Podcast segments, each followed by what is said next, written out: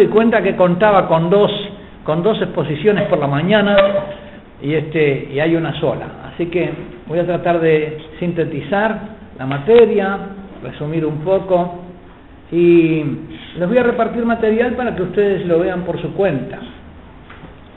Este, al fin y al cabo San Ignacio dice que no el mucho saber arte y satisface el alma, sino el sentir gustar interiormente de las cosas y que el que, claro, es para los ejercicios, ¿no? Pero el que da retiro, eh, el que da retiro, este, que no debe explicar la materia demasiado extensamente. Está acostumbrado a ser desobedecido por sus hijos, San Ignacio.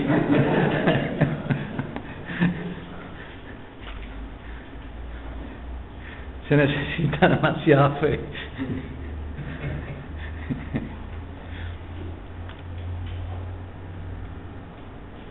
En tantas cosas de desobedecemos. Bueno, eh, les dije que iba a centrar en la materia del retiro en el Sermón de la Montaña. Y que el Sermón de la Montaña, lo que Jesús nos enseña en síntesis es a vivir como Él vive, como hijo. A vivir como el hijo, a vivir como hijos. Y prácticamente el Sermón de la Montaña, que como ustedes saben está en el capítulo 5 al 7 del Evangelio de Mateo, es como la síntesis de toda la enseñanza de Jesús, del núcleo de la enseñanza de Jesús. Y por lo tanto, eh, allí está la esencia de lo que nos vino a enseñar, a vivir como hijos. Lo único que está en un lenguaje de alguna manera críptico, ¿no? Porque la revelación del Padre es una revelación de lo sagrado y por lo tanto no se puede dar indiscriminadamente. Y Jesús está hablando no solo delante de sus discípulos en el sermón, sino delante de la muchedumbre. Y dice que la muchedumbre todo se le dice en parábolas, a los que están, a, los discípulos, los que están en el reino de vosotros que estáis en el, ¿no? pero los que están afuera se le dice todo en parábolas. Hay una dentro y una afuera, una dentro de la relación del discipulado y una fuera de la relación del discipulado y como dos lenguajes distintos. Sabemos que la disciplina del arcano prescribía que el nombre del Padre y el Padre nuestro sobre todo se confiaran a los bautizados, no antes del bautismo. De modo que toda esa intimidad filial paterna era, era secreta. Y esa es una de las grandes yo diría, de los grandes problemas de nuestro Señor Jesucristo, porque tenía que revelar al Padre, tenía que revelar su propia identidad, y si la revelaba demasiado claramente, eso iba a ser un objeto inmediato de rechazo. Por lo tanto, es como una hazaña de presentación, de revelación y al mismo de velación del misterio. Em, el sermón de la montaña lo divido en, ahora sí, si me hace el favor, podemos repartirlo para. Les voy a dar una hojita en que está el texto del Sermón de la Montaña. Gracias. Como dividido en cinco lecciones.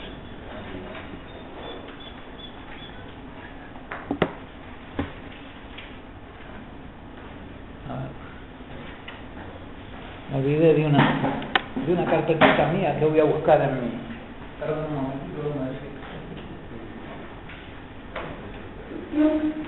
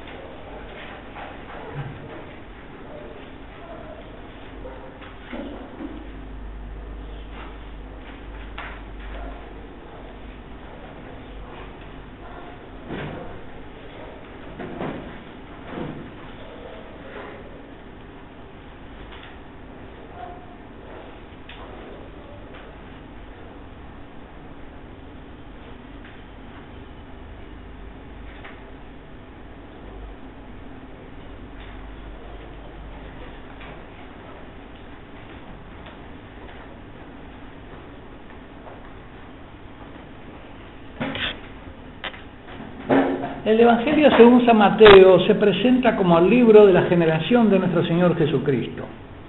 ¿Eh? Libro de la generación de Jesucristo, hijo de David, hijo de Abraham, pero que después se va a revelar también como hijo de Dios. Es decir, el misterio de la generación de Jesucristo. La generación eh, terrenal, pero la, generación divina también. Cuando se llega a María, ahí empieza a revelarse el misterio. Y después todos los primeros capítulos, no puedo, no podemos detenernos en eso, pero van mostrando que Jesús es el Hijo también, en la escena del bautismo, las tentaciones, si es el Hijo de Dios, lo que está precisamente eh, revelándose ya desde el comienzo es la generación divina de Jesús también. Y eso es lo que en el Sermón de la Montaña va a culminar ya como la enseñanza, es el primer, el primer em, texto en el Evangelio de Mateo en que aparece lo que Jesús enseñaba de una manera extensa. Podríamos decir que son las notas de clase de San Mateo, ¿no? Pero al mismo tiempo de una manera muy comprimida, muy sucinta, que exige una explicación, eh, una amplificación de la explicación. Veamos rápidamente las cinco lecciones en que yo dividí el sermón. Las tres primeras las tengo muy claras, las dos últimas no sé dónde está el límite entre la cuarta y quinta, pero eh, la primera lección, para que glorifiquen a vuestro Padre, tomo una frase que me parece la central. ¿Por qué? Porque la vida filial es glorificación del Padre. Si yo no tengo el corazón poseído por la gloria del Padre, todavía mi corazón no se ha hecho hijo, no se ha filializado del todo. Jesús tenía un corazón lleno de el deseo de la gloria del Padre. Ese santificado sea tu nombre con que se eh, eh, con que comienza el Padre nuestro es precisamente que sea conocido el nombre de Dios y glorificado por su grandeza, pero también por su cercanía paterna. Eh, la, santidad es la gloria, la gloria, la revelación del Padre no es ni por su grandeza por un lado, ni su amor por el otro, sino de ambas cosas conjugadas. Este, por, por la excelsitud del que está sentado en el trono, ante quien se velan los ojos los los ángeles, y aquel que se hace próximo a nosotros hasta hacerse padre, hasta hacerse papá. Esa combinación de trascendencia y cercanía, esa es la santidad.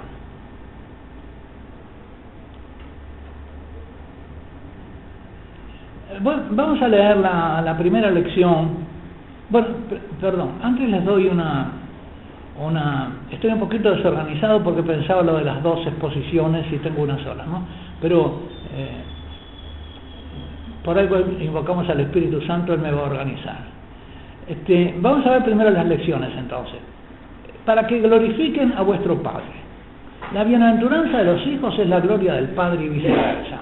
Es decir, las bienaventuranzas son lo que el Padre hace con sus hijos. Y la glorificación es lo que los hijos hacen con el Padre, recibiendo las buenas obras. Este es como el esquema. Así que subyace a esta primera lección ya el vínculo filial paterno, la relación filial paterna, todo es relacional. En la segunda lección, ser perfectos como vuestro Padre Celestial, es la justicia filial, que es una nueva justicia, un nuevo modo de ser grato a Dios, porque ser justo es ser agradable a Dios, la justicia filial, que permite eh, imitar la perfección del Padre, que es la perfección en el amor. Y para la perfección en el amor hay que quitar los impedimentos. Lo que nos toca a nosotros es quitar impedimentos. Evitar los impedimentos de la caridad perfecta. Y hay una enumeración en esa lección de seis impedimentos para la caridad perfecta. La tercera lección, que es la central del Sermón de la Montaña, es la central y por lo tanto en estas, en estas estructuras concéntricas el centro es lo, que, lo más importante, es la culminación, Y en el centro de, esta tercera lección vamos a encontrar el Padre Nuestro, que es el corazón del Sermón de la Montaña. Porque todo el Sermón de la Montaña Jesús nos va a hablar del Padre, pero en el corazón, en el Padre Nuestro, nos pone a hablar con el Padre. Y hablar con el Padre es ya manifestarse en el diálogo dentro de la relación con el Padre. Es el secreto de la oración filial en el Espíritu Santo. Esa es la tercera lección que dice, tu Padre que ve lo secreto te dará de sí vivir de cara al Padre. Las versiones dicen, los traductores son los grandes traidores, ¿no? Traductores, traditores. Este, realmente, pero traicionan al Espíritu Santo muchas veces, porque este, ponen opciones de traducción que podían haber hecho otras opciones. ¿sí? Este, entonces dicen recompensará y te premiará. Y entonces Kant se escandaliza y se desgarra las ventiduras diciendo, oh, la moral cristiana es una moral interesada, ven, actúa por un premio, etcétera Y no es así. Ya lo vamos a ver. Hay una revelación de en qué consiste ¿no? el trato de hijos y el recibirse del Padre. La cuarta lección, buscar primero el reino de Dios y su justicia corazones como el de Dios. ¿no? La, justicia filial, eso debe ser la prioridad del deseo de los hijos. Y por fin, la quinta lección, no todo el que me dice Señor, Señor, sino el que hace la voluntad de mi Padre. Ser o no ser hijo es la lección sobre el discernimiento. ¿Quién es hijo? No, el que dice Señor, Señor, sino el que hace la voluntad. En eso consiste la filialidad, en hacer la voluntad del Padre. Y no de cualquier manera, no de una manera servil, sino de una manera gozosa, lo cual no quiere decir que no sea dolorosa a la vez. Lo que sostiene a Jesucristo en la lucha de la agonía del huerto es el gozo de hacer la voluntad del Padre. En medio de la agonía se sostiene un gozo, que es el que le da la fortaleza. Porque, como leemos en la Escritura, el gozo del Señor es nuestra fortaleza. Si no hay una alegría de Dios, y del amor a Dios, no puede haber fortaleza. Y lo que sostiene al Hijo en el huerto, en la agonía del huerto y en la pasión, es el gozo de hacer la voluntad del Padre. Mi comida es hacer la voluntad de mi Padre. Si no tenemos ese gozo en el corazón, no vamos a tener fortaleza para poder hacer la voluntad del Padre cuando nos exige el martirio. Por eso eso lo tenemos que pedir como un don con una gracia, porque eh, no la podemos, no, no, no, la, podemos hacer, no esto no puede ser una consigna, tiene que ser una gracia que se nos dé. Vamos entonces a la primera lección. Voy a leer el texto, o si me hace favor lo lee alguno de ustedes, así ahorro un poco la voz. ¿Sí? Padre Pérez. Viendo la muchedumbre, subió al monte, se sentó y sus discípulos se le acercaron. Y tomando la palabra les enseñaba diciendo, Bienaventurados los pobres de espíritu, porque de ellos es el reino de los cielos. Bienaventurados los mansos, porque ellos poseerán en herencia la tierra. Bienaventurados los que lloran, porque ellos serán consolados. Bienaventurados los que tienen hambre y sed de justicia, porque ellos serán saciados. Bienaventurados los misericordiosos, porque ellos alcanzarán misericordia. Bienaventurados los limpios de corazón, porque ellos verán a Dios. Bienaventurados los que trabajan por la paz, porque ellos serán llamados hijos de Dios. Bienaventurados los perseguidos por causa de la justicia, porque de ellos es el reino de los cielos. Bienaventurados seréis cuando os injurien y os persigan y digan con mentira toda clase de mal contra vosotros por mi causa. Alegraos y regocijaos, porque vuestra recompensa será grande en los cielos, pues de la misma manera persiguieron a los profetas anteriores a vosotros. Sí, sin los títulos, seguimos. Vosotros sois la sal de la tierra, mas si la sal se desvirtúa, ¿con qué se la salará? Ya no sirve para nada más que para ser tirada afuera y pisoteada por los hombres. Vosotros sois la luz del mundo. No puede ocultarse una ciudad situada en la cima de un monte, ni tampoco se enciende una lámpara y la ponen debajo del celemín, sino sobre el candelero para que alumbre a todos los que están en la casa. Brille así vuestra luz delante de los hombres, para que vean vuestras buenas obras y glorifiquen a vuestro Padre que está en los cielos. No penséis que he venido a abolir la ley y los profetas. No he venido a abolir, sino a dar cumplimiento.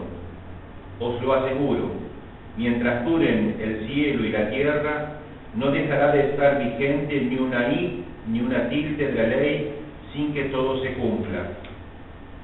Por tanto, el que traspase uno de estos mandamientos más pequeños y así lo enseñe a los hombres, será el más pequeño en el reino de los cielos.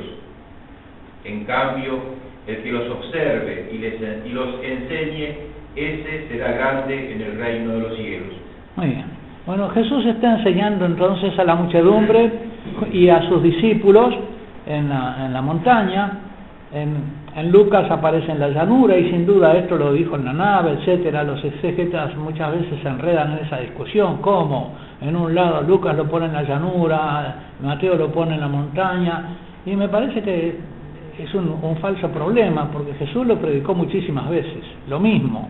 Y no hay dos versiones iguales posiblemente de lo que predicó, lo predicaba en cada, en cada lugar de una manera distinta, como a nosotros nos pasa, que predicamos el mismo tema y siempre no, no hay dos versiones iguales de lo que predicamos, en la nave también lo predicó, este era lo que Jesús enseñaba, de una manera u otra, con variantes, era lo que Jesús enseñaba.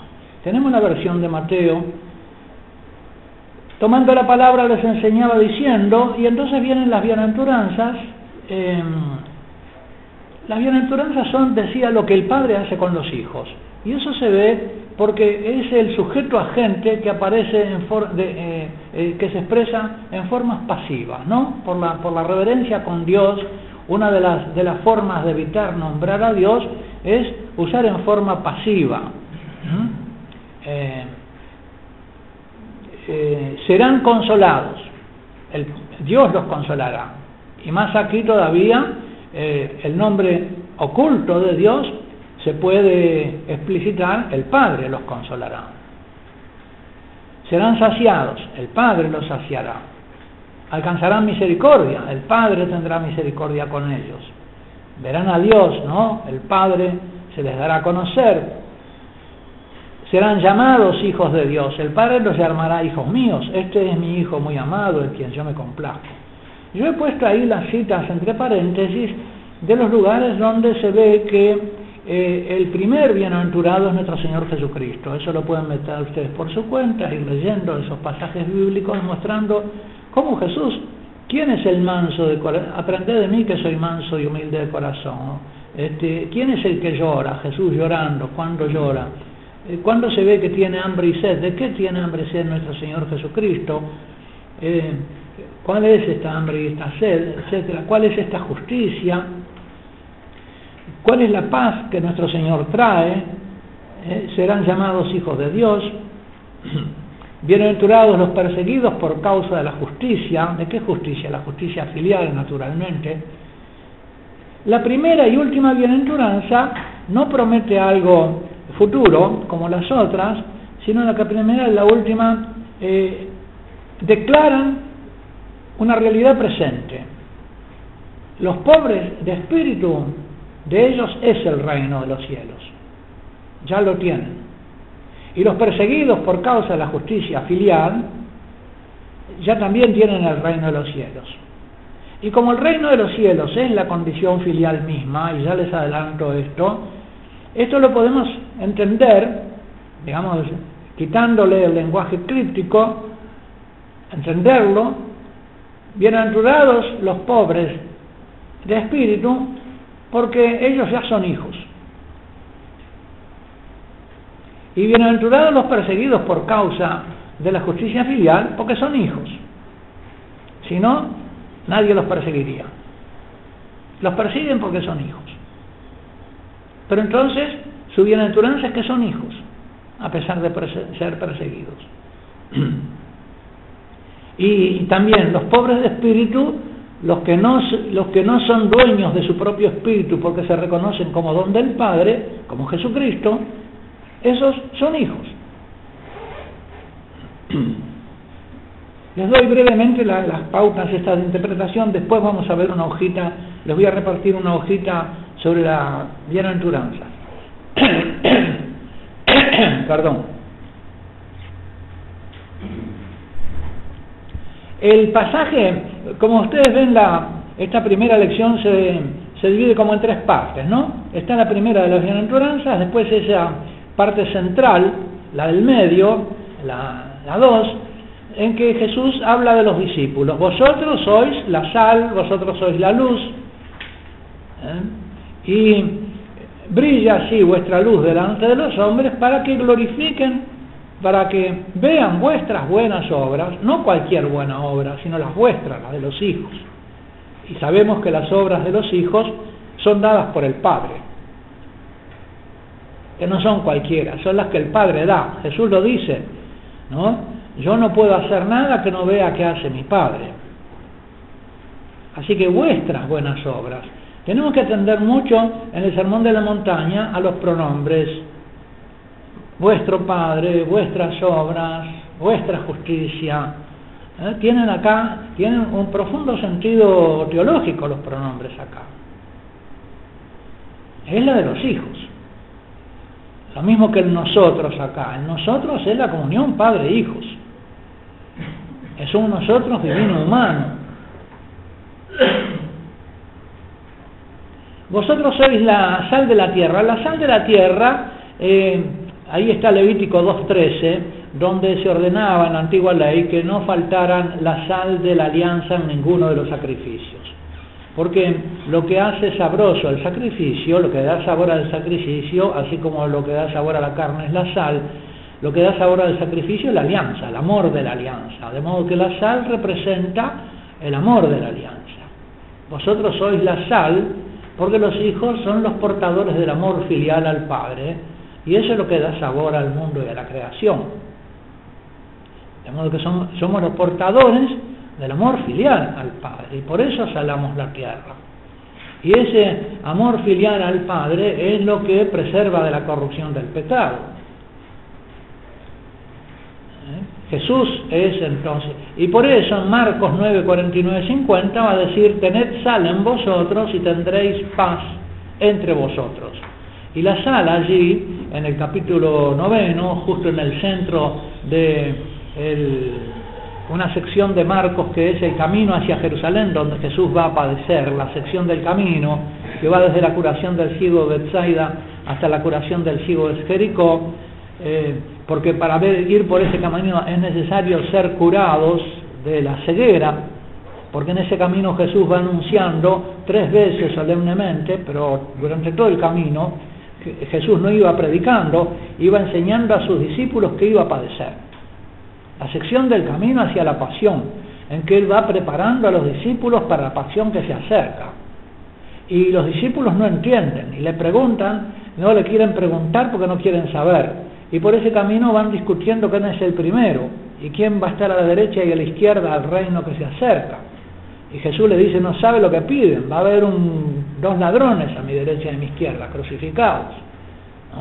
Bueno, en el centro, eh, toda esa sección que está como escandeada, ¿verdad?, por esos tres anuncios de Jesús que los discípulos no comprenden, entre dos curaciones de ciegos, el de Bethsaida, que no ve del todo, y el de Jericó, que tira el manto y lo sigue por el camino, convertido en buen discípulo, para verlo dentro de poco crucificado, ha recobrado la vista, eh, eh, en toda esa sesión del camino, como no hay comprensión de lo que Jesús enseña, de la sabiduría de la cruz, hay continuas discusiones.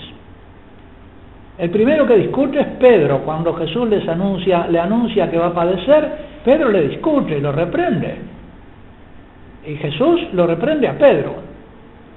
Después discutían, cuando bajan del tabor, discutían abajo, los lo leímos ayer, los discípulos discutían con los fariseos por qué no podían echar a los demonios, al demonio del niño este, epiléptico, también discutían. Y Jesús le dice, no, estos demonios no se, no se expulsan, diríamos, en discusión, ¿no? lo dice Jesús, pero se sobreentiende, se, se expulsan con oración y ayuno, no con discusiones. A veces nosotros nos esforzamos en luchar contra los demonios discutiendo. En la iglesia se discute un montón, inútilmente. De esa manera los demonios se frotan las manos y se divierten.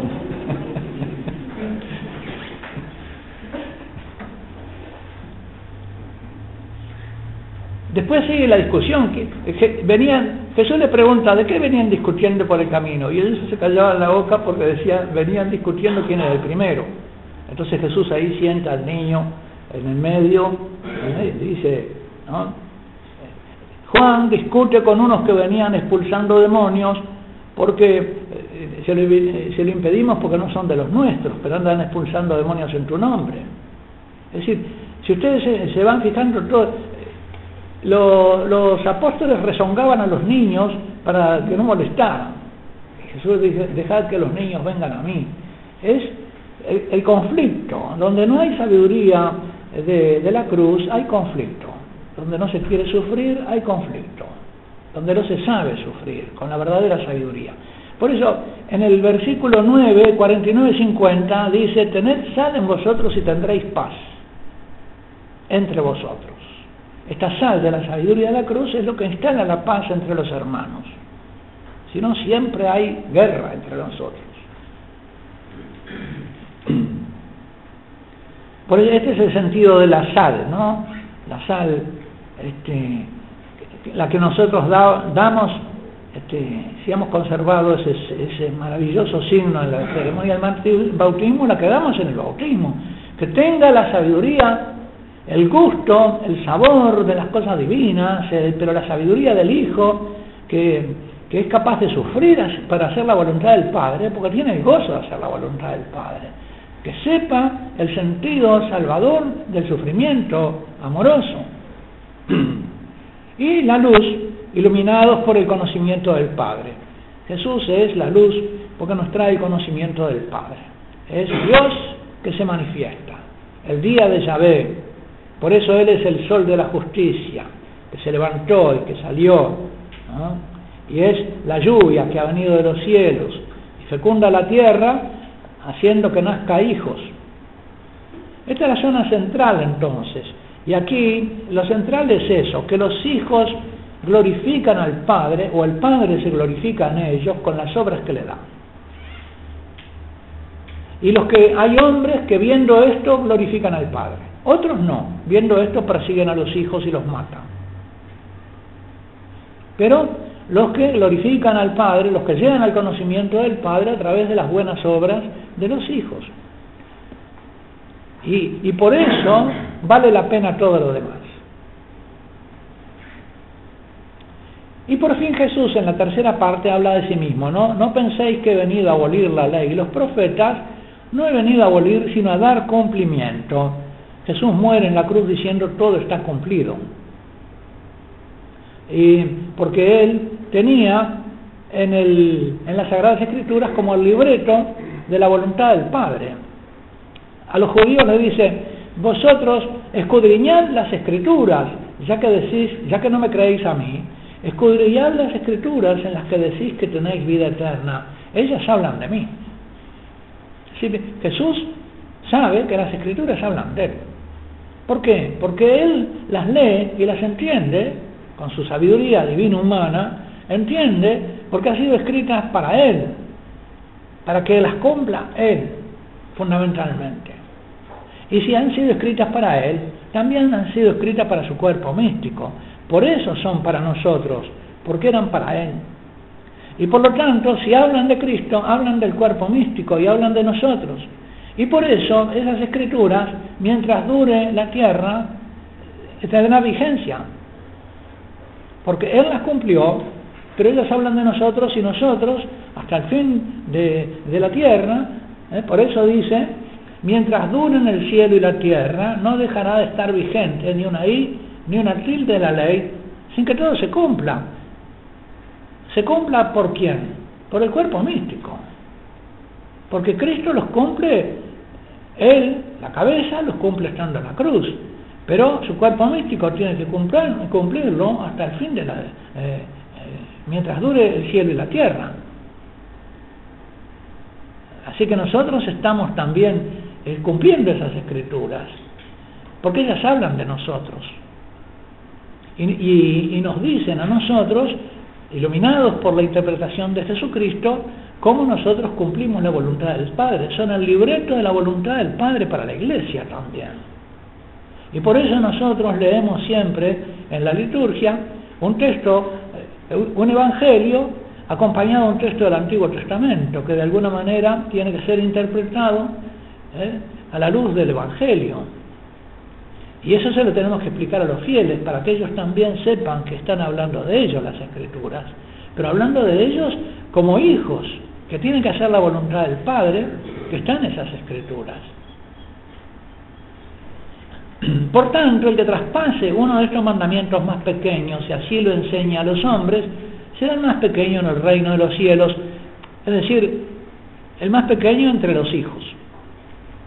¿No? Y el que los observe y los enseñe será grande, será un hijo mayor, que enseña a los otros a cumplirlos, esos mandamientos. Pero ¿cómo? No como mandamientos de la ley antigua, ¿Eh? porque inmediatamente la otra, en la otra lección dice, os digo que si vuestra justicia no es mayor que la de los escribas y fariseos, no entraréis en el reino de los cielos, el versículo 20. Es decir, que esta justicia tiene que ser... Este versículo, yo no sé si va acá, al comienzo de la otra, yo pienso que sí, que es el comienzo de la segunda lección, pero es el nexo con, con lo último de la primera. Acá se trata de la justicia filial que es mayor de los escribas y fariseos. Esos mandamientos que uno enseña a cumplir, el más mínimo, no son como lo enseñan los fariseos, que agregaban todavía a los mandamientos una cantidad de preceptos como una especie de cerco para proteger el cumplimiento de la ley, sino que nosotros tenemos que enseñar a cumplirlos no al modo de los escribas y fariseos, la ley, sino al modo de Jesucristo como la voluntad del Padre, como la voluntad del Padre. Entonces, tengo sed, ¿para qué lo dijo? Para hacer la voluntad del Padre, para que se cumpliera la escritura, dijo tengo sed. Se podía haber quejado de un montón de cosas, pero de aquello que se queja no es para quejarse, sino para cumplir la escritura. Tengo sed. Todo está cumplido. Inclinando la cabeza entregó el Espíritu. Y en esta entrega del Espíritu está la revelación de la pobreza de espíritu que vamos a comentar enseguida, que es ¿no? como un punto de esta primera lección en el que, conviene que nos detengamos. Habría muchos otros más para algunos más para detenerse, detenerse. Me conformo con enunciarlos, pero nos podemos detener un poquito en la. De nuevo, voy a recorrer rápidamente esta lección sobre la bienaventuranza,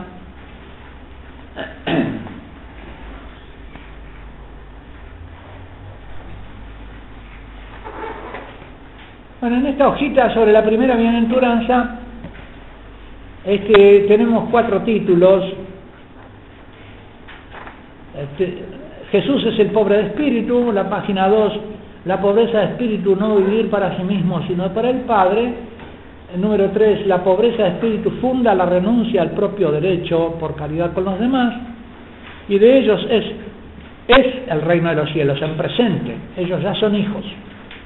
Y al final hay unas sugerencias para la oración con la primera bienaventuranza, que también puede servir como de inspiración para orar con las demás. Le puse ahí ese acápite de la segunda carta a los Corintios 8.9, ¿Conocéis la generosidad de nuestro Señor Jesús? ¿Qué te falta? Ahí está, sí. Si le faltan de la primera, estos saben que los que sobran, les voy a poder pedir que lo pongan en la mesa de allá atrás, estos que sobran. ¿eh? Así, si alguien llega un poco más tarde, lo recoge, me hace el favor más. Lo mismo de las bienaventuranzas, si sobran, los ponen allá en la mesa donde está el Padre Luis, este, y de allá los que llegan o, si alguno no estuvo en la charla, después de la charla lo puede recoger, van a quedar allá los sobrantes. Bueno, Jesús es el pobre de espíritu. Eh, pobre de espíritu, ¿cómo entender la expresión? Pobre de dinero es el que no tiene dinero, pobre de espíritu es el que no, tiene, no es dueño de su propio espíritu, de su propio yo, de su propio ser, de su propia alma, de su propio cuerpo y de su propio espíritu. La, la antropología bíblica es como triple, ¿no? Eh, este, Antonio Orbes, el famoso profesor de la Gregoriana, tiene un libro muy lindo que se llama La antropología de San, Ireneo, donde San Ireneo habla del alma, del cuerpo y del espíritu, porque conserva la antropología bíblica. Eh, el, el cuerpo, el alma es el asiento de las pasiones, eh, en realidad el nefesh es la garganta en hebreo. Por lo tanto es donde repercuten todas las pasiones. El llanto, la risa, la angustia, la tristeza, el quejido, eh, es en la garganta. Es el hombre, el hombre, digamos, la, contingencia la, la llevamos en la garganta. Por acá nos aficiamos, acá nos ahogamos, aquí nos acogota, ¿no verdad? Este, se nos seca por la sed. La garganta es el hombre, por eso Simeón le dice a María, una espada de dolor atravesará tu garganta, tu alma.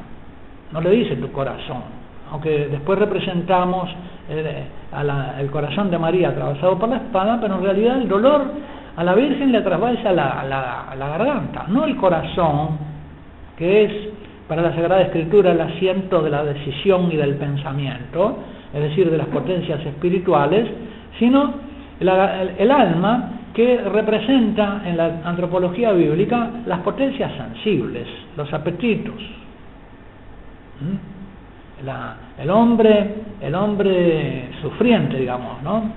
Jesús dice también en el huerto, mi alma está triste hasta la muerte, mi alma está triste. Su espíritu está gozoso por hacer la voluntad del Padre, pero su alma está triste. Y el salmista le pregunta, ¿por qué estás triste, alma mía? ¿Quién le pregunta a su alma? El espíritu le pregunta al alma. No soy yo el que se entristece, es mi alma la que se entristece. Y el espíritu está pronto, pero la carne es débil.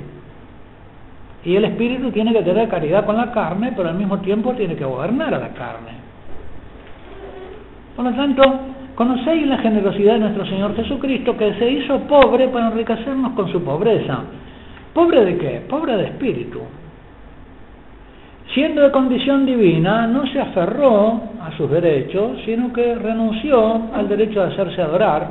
En un mundo donde se adoraba a los emperadores y a los hombres, se los tenía por divinos, y querían adorar a los apóstoles porque le venían a hacer milagros, ¿verdad? Jesucristo renuncia a darse a conocer como Dios. Y si lo dice, lo mata y lo dice solemnemente ante el Sanedrín y lo mata.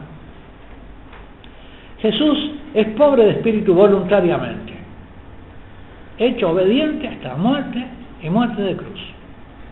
No quiere disponer de sí mismo a su antojo, sino que solo se comprende a sí mismo en la pertenencia amorosa al Padre. Todo es vuestro, pero vosotros sois de Cristo y Cristo es del Padre. Em, un pequeño paréntesis. Noten ustedes que cuando en el Nuevo Testamento se habla de Dios, normalmente es el Padre. Pero es una manera, digamos, como eufemística de, de mantener secreto el nombre del Padre. Así como en el Antiguo Testamento los judíos mantenían secreto el nombre de Yahvé y le daban vueltas, ponían Adonai, eufemismo, ¿verdad? Es el Shema Ameforash, el, nombre que no se pronuncia, así el Padre es está cubierto en el Nuevo Testamento como por esa especie de velo reverente. Y entonces se dice Dios, el Hijo, el Espíritu, ¿no? En ese texto que citábamos ayer de la Primera Corintios. Muchos son los carismas, pero el Espíritu Santo es uno, pero el Espíritu es uno. Muchos son los ministerios, pero el Señor, el Kyrios, es uno. ¿no?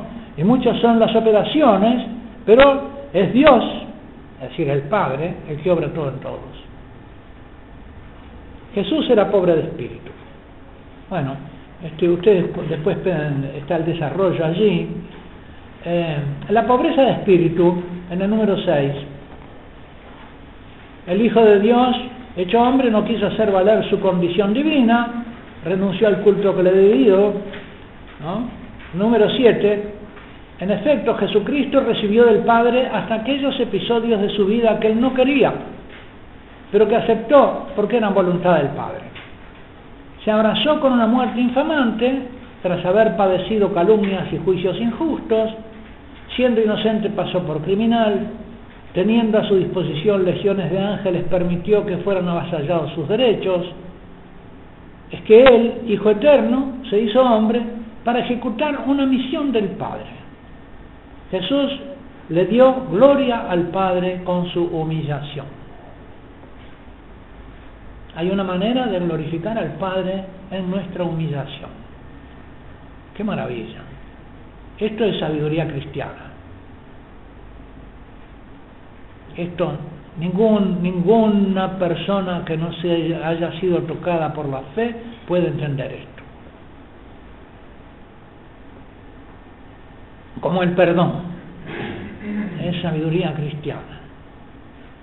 Y nosotros somos sabios destinados por el Padre, llamados por el Padre, a enseñar esta sabiduría.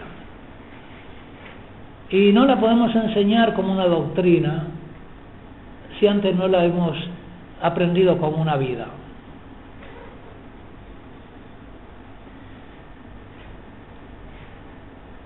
Esta, la humillación, la gloria, se la da con la exaltación con que lo agracia el Padre. El, el domingo de Ramos es como el domingo de la disponibilidad del Hijo para hacer la voluntad del Padre y el celo del Hijo por la casa del Padre, en que va dispuesto a morir y por la gloria del Padre y defender la casa y el celo de tu casa me consume y a consecuencia del Domingo de Ramos y la, limpieza del templo, viene el Viernes Santo. Y el Domingo de Pascua es la revelación del Padre. A la obediencia del Hijo corresponde la, glorificación del Hijo por parte del Padre. Pero en la carta de los filipenses, en el himno de los filipenses, Toda lengua proclame que Jesucristo es Señor para gloria de Dios Padre. Es decir, que la exaltación del Hijo no es para la exaltación del Hijo, no se queda en la exaltación del Hijo. La exaltación del Hijo es para la glorificación del Padre, porque ¿quién lo exalta al Hijo? El Padre. De modo que el Padre se glorifica a sí mismo exaltando al Hijo. ¿Eh? La gloria, pero, pero no se puede glorificar a sí mismo, sino glorificando al Hijo es como Él queda glorificado. Porque ahí se revela como Padre. Es, relacional. Así como las personas divinas son relaciones dentro de la naturaleza divina, esto de que sean relaciones, este, las relaciones son algo, ¿verdad? Es una revelación de Dios, la relación. Y por lo tanto, el Padre y el Hijo lo que se nos revela es a las personas en relación. Y, y al, conocerlas entramos en la relación, porque desde afuera la relación no la podemos conocer. Nadie puede conocer al Padre fuera del vínculo filial con el Padre, si no es engendrado. Y por eso tenemos que empezar por el bautismo, a recibir por obra del Espíritu Santo algo que no entendemos ni sabemos, y que muchos bautizados viven toda su vida de espaldas a, saberlo y conocerlo, como que nunca llegan, ¿no? Como que mueren embriones sin haber llegado a la conciencia de lo que son. Y nosotros estamos llamados a despertar la conciencia de los bautizados a lo que son. Y a llevarlos a la conciencia bienaventurada, bienaventurizante de lo que son. ¿Para qué? Para para que ellos glorifiquen al Padre y el Padre sea glorificado en ellos. Porque nuestro celo tiene que estar más que, digamos, sí por el bien de las almas, pero fundamentalmente por la gloria del Padre. Si somos hijos. Claro que el Padre se glorifica en, la multitud de los hijos, no quiere que todos los, los hombres se salven y lleguen al conocimiento de la verdad. Conocimiento de la verdad es conocimiento del Padre, Él es la verdad. Esta es la vida eterna, que te conozcan a ti, Padre, y a tu enviado Jesucristo. Número 3. La pobreza de espíritu funda la renuncia al propio derecho por caridad con los demás. Esta pobreza de espíritu, este reconocimiento de ser engendrados continuamente por el amor del Padre, de no pertenecerse, sino de pertenecer al Padre, y estar en el ser con una misión del Padre, es un principio y fundamento de la sabiduría cristiana. Los que no tienen necesidad de ser dueños de sí mismos, porque están seguros de que el amor del Padre y de que el Padre les da la vida, resultan por eso mismo capacitados por el Espíritu Santo para renunciar voluntariamente y por caridad a sí mismos y a sus propios derechos, a la propia gloria y a la propia vida. Y esto lo vemos suceder en la vida de los santos. Es así. Por esto, que dan su vida voluntariamente, ¿no? Por esto puede renunciar San Pablo voluntariamente al derecho que tienen los apóstoles de ser alimentados por la comunidad Nadie me privará de mi gloria. ¿Cuál es mi recompensa? Predicar el Evangelio entregándolo gratuitamente, renunciando al derecho que me confiere el Evangelio. Porque Jesús no se aferró a su gloria, sino que renunció a su gloria. Y se revistió de, eh, esclavo, ¿no? Y se humilló hasta la muerte y muerte de cruz. En vez de la gloria se abrazó con humillación. Esto lo puede vivir un cristiano si, si, comprende que lo ha vivido Cristo, su Maestro, y que eso es un camino de vida. San Pablo, imitando a Jesús, que tomó condición de esclavo, siendo libre de todos, dice, me he hecho esclavo de todos. Por esto aconseja Pablo a aquellos cristianos que recurren en busca de justicia a los tribunales paganos, que sería mejor que renunciasen a sus, derechos por caridad. ¿Por qué no prefieren más bien soportar la injusticia? ¿Por qué no se dejan más bien despojar? 12. Por eso invita a Pablo a que renuncien a comer carne inmolada a los ídolos, quienes lícitamente podrían comerla, para no escandalizar a los débiles. Si por un alimento tu hermano se entristece, Tú no procedes ya según la caridad, que por tu comida no destruyas aquel por quien murió Cristo. Claro, sabemos que en la antigüedad toda la carne que se, no había una, una matanza profana, siempre era matanza en los templos, así que se mataban animales ofrecidos a, los dioses. Este, los cristianos iluminados decían, bueno, los dioses no son nada, así que comamos el asado sin ningún escrúpulo de conciencia.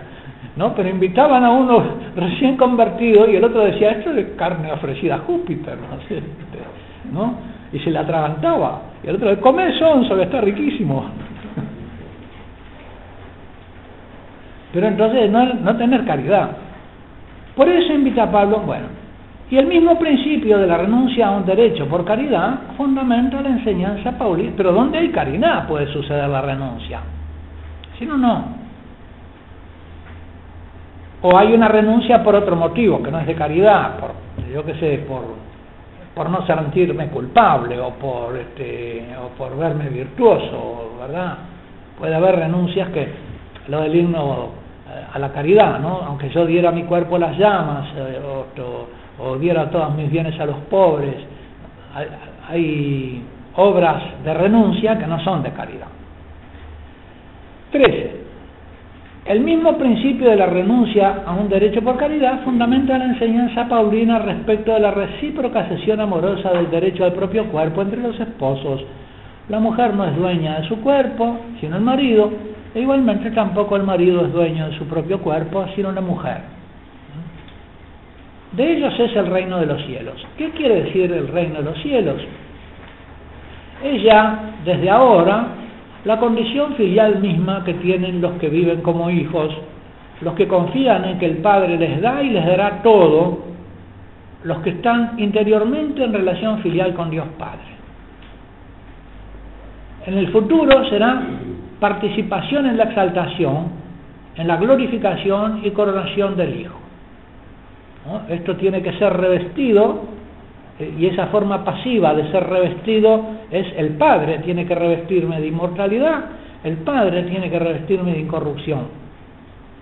¿Mm? A los que hayan vivido su misma interior vinculación obediente como miembros del cuerpo místico del Hijo, el Padre los exaltará y los agraciará con la participación en la condición gloriosa de su cabeza, a quien pertenece el reino y el poder. Así exaltará el Padre a todo el que no viva para sí mismo, sino para el Padre. Porque ninguno de vosotros vive para sí mismo, ya sea que vivamos, ya sea que muramos, para el Señor vivimos. A todo el que conoce y acata el señorío y la realeza del Padre con corazón de hijo, le pertenece el reino del Padre a título de herencia, como a hijo del rey, como a príncipe heredero. Los que en esta vida no vivieron para sí mismos, sino para la gloria del Padre, seguirán recibiendo eternamente la vida, el amor del Padre, que comenzaron a recibir aquí. La vida eterna es generación eterna. Es, ¿verdad? Ser engendrados eternamente. La vida eterna es un acto de generación eterna, en que el Padre nos engendra como hijos eternamente. Nos estaremos recibiendo del Padre en un acto de generación amorosa, que, porque ¿qué es? Eh, si el Padre es la fuente del amor, es el amor, y la vida del Padre es el amor, recibir del Padre su amor, pero en forma como de donación por generación, es de la vida eterna. Y estarla recibiendo siempre, y no, y no terminando nunca de podernos independizar de la donación. Porque lo gozoso es eso, lo gozoso es la donación eterna, porque es el amor eterno del Padre que se da eternamente. Y en el Hijo es la recepción eterna del amor. Eso, digamos, en el seno de la Trinidad. Y, y lo nuestro, participar en eso al modo humano, al modo de la criatura. 17. 16, perdón. Los que en esta vida no vivieron para sí mismos, sino para la gloria del Padre, seguirán recibiendo eternamente la vida, el amor del Padre, que comenzaron a recibir aquí. La vida eterna generación eterna, efusión de amor eterno recibido del Padre, amor recíproco, en reconocimiento y alabanza. 17. A quien muestre esa fidelidad en lo poco terreno, lo harán Señor de lo mucho celestial. El que reciba humilde y alegremente lo poquito, se le dará lo mucho al reino. Bien, siervo bueno y fiel, porque has sido fiel en lo poco, te pondré al frente de lo mucho. Entra en el gozo de tu Señor. La pobreza de espíritu tiene que ver con este recibirse gozosamente a sí mismo del Padre desde esta vida, con el reconocimiento de no pertenecerse. ¿no? Y este, el hijo no quiere nunca desvincularse de, la recepción del ser de parte del Padre. Y por eso él dice, eh, Jesús dice, yo no puedo decir nada que no le oiga decir a mi Padre, no puedo hacer nada que en, San Juan tenemos esos textos bien claros, ¿no? que Jesús se muestra como el recibido y que no anhela desvincularse en ningún momento. 18. Pobreza de espíritu de hijo es no vivir para sí mismo, sino para el Padre, para la gloria del Padre. Mi comida es hacer la voluntad de mi Padre. Yo tengo una comida que vosotros no conocéis. Aunque aunque a uno puedan pertenecerle todas las cosas, porque todo es vuestro, uno mismo no se pertenece, sino que le pertenece a Cristo ha sido comprado al precio de su sangre. A buen precio habéis sido comprados. Y Cristo pertenece al Padre, porque es Hijo.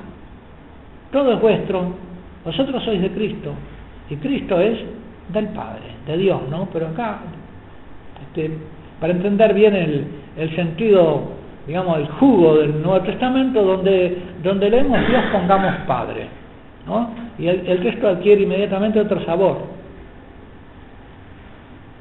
Los que viven como hijos reinarán con el Hijo. Los que reciben en abundancia la gracia y el don de la justicia reinarán en la vida por uno solo, por Jesucristo, dice los romanos. ¿no? Los que reciben en abundancia la gracia y el don de la justicia. ¿Qué justicia? La justicia filial. ¿Y qué don? La condición filial, el don de la vida.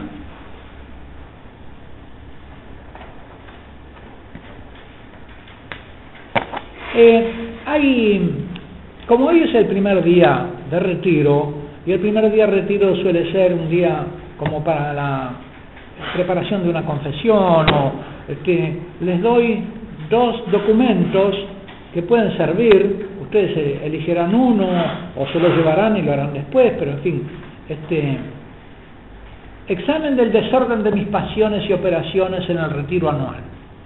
Es una especie de, examen de la... Hay que pedir, ¿no? Dice San Ignacio en el tercer ejercicio, eh, un triple coloquio a, la Virgen, a Jesús y al Padre, pidiéndole el conocimiento interno del desorden de mis operaciones para que aborreciendo lo, lo aparte de mí me, ordene, que me pueda ordenar, eh, conocimiento interno de, eh, de, mi pecado para que lo aborrezca y conocimiento interno del mundo para que aparta de mí las cosas mundanas y vanas.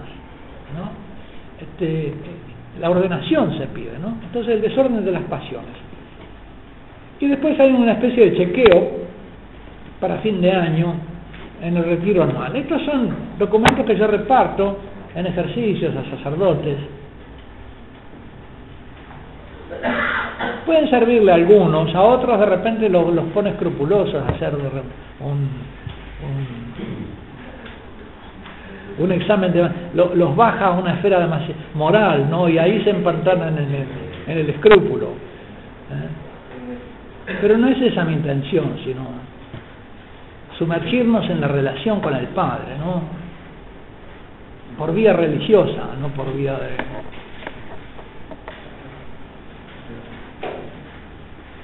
Y ahí veremos también, el Padre nos dará sentir nuestra culpa o lo que hay de desagradable a Él para modificar, para corregir.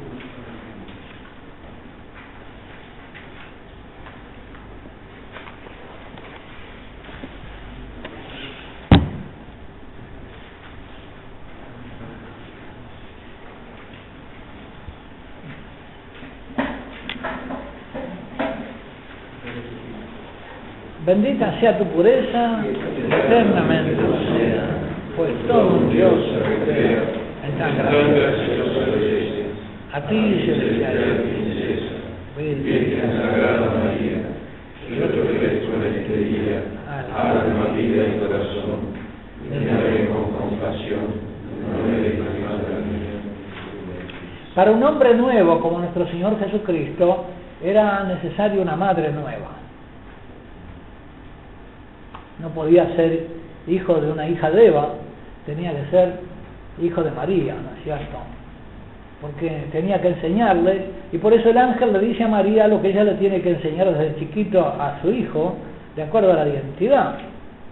Será llamado, y la Virgen le habrá enseñado a, nuestro, a Jesús, el ángel decía esto de ti, este, y no sabían ustedes que yo tengo que estar en las cosas de mi padre, si ustedes mismos me han enseñado quién soy yo y ¿no? De modo que él que crecía en edad, sabiduría y gracia delante de Dios, verdadero hombre, aprendió también, necesitaba una madre que le enseñara lo que una madre enseña a un hijo, pero a este hijo tan especial que era hijo del Padre Celestial. Y bueno, y esa madre, nuestro Señor Jesucristo nos la deja de madre a nosotros al pie de la cruz. Nos entrega a nosotros como hijos a esa madre. Entonces vamos a pedirle a ella que nos enseñe a vivir como hijos también.